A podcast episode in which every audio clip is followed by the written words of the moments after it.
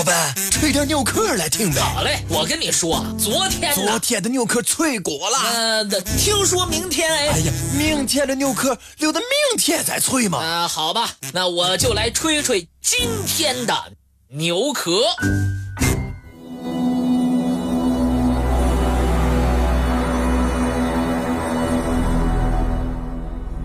人类到底是起源于哪种古猿呢？我们仍然不能确定。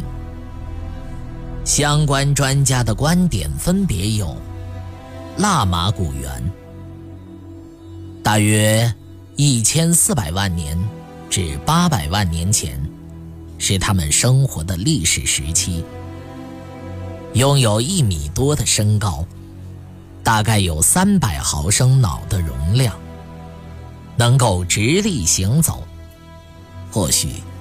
已经能够说话，而最有力的证据是它们的牙齿珐琅质棱柱晶体呈锁孔状，这是和人类为近期的有力证明。但也有相关专家并不认同这种说法。还有南方古猿，一些古人类学家认为。人类早期成员应该是南方古猿，它拥有现代人一半或者三分之一的脑容量。但也有持不同意见的人认为，南方古猿实际上在一百万年前就灭绝了，它最终并没有进化成人类。科学家西蒙斯。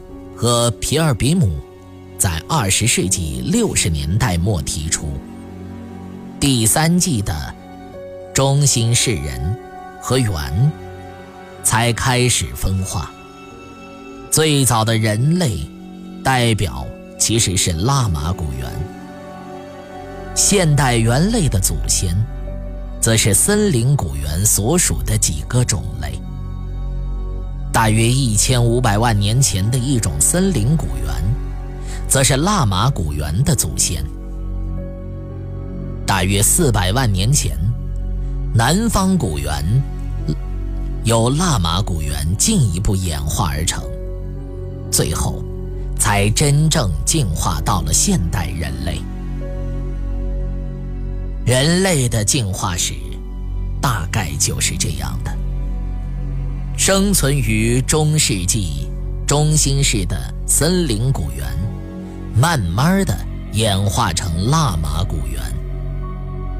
距今一千四百万年到八百万年间，腊马古猿自由的生活。腊马古猿在距今八百万年前几乎全部灭绝。接着。大约距今四百万年到一百万年前，南方古猿出现，并存活下来。在他们身上，更重要的人科所独自具有的特征开始显现。但是，他们仍然保留了很多由人猿祖先遗留下来的原始特征。在人的起源问题得到初步解决之后，经过时间的推移，大量的化石出土，再加上科学的不断发展和相关专家学者的不懈研究，新的问题又不断出现。一种化石缺环的问题让科学家们头疼。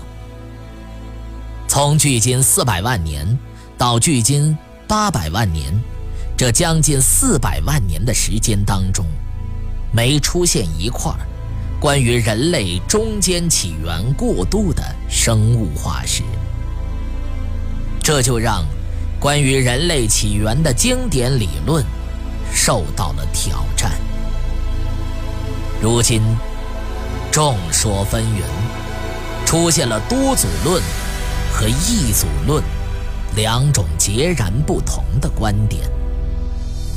一部分西方专家认为，各种不同种类古猿演化出所有的现代人类；还有很多专家则认为，只有一种古猿，最后演化成了世界人类。值得注意的是，在众多的猿类中间，巨猿也和人类很接近。荷兰人孔尼华，一九三五年为巨猿定名。他曾经购买到大量哺乳动物牙齿化石，并发现了一颗巨大的高等灵长类下臼齿。他确定，这个可能是一个新属的物种，随后命名为孔氏巨猿。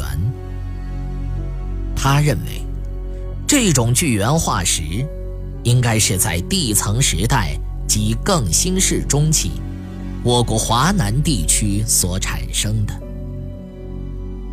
孔尼华曾先后购得三颗牙齿化石，后来入美国籍的德国人魏敦瑞，根据后两颗牙齿，在一九五四年认定巨猿有人的特质。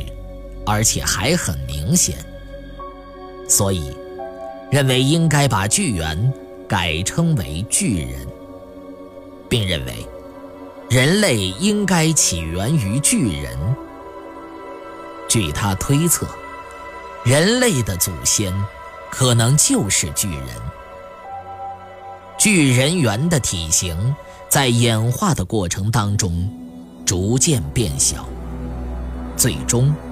发展到现在的现代人，期间经历了爪哇直立猿人、北京猿人，之后可能属于巨猿的牙齿又被孔尼华在南阳一带的中药铺里买到了五颗。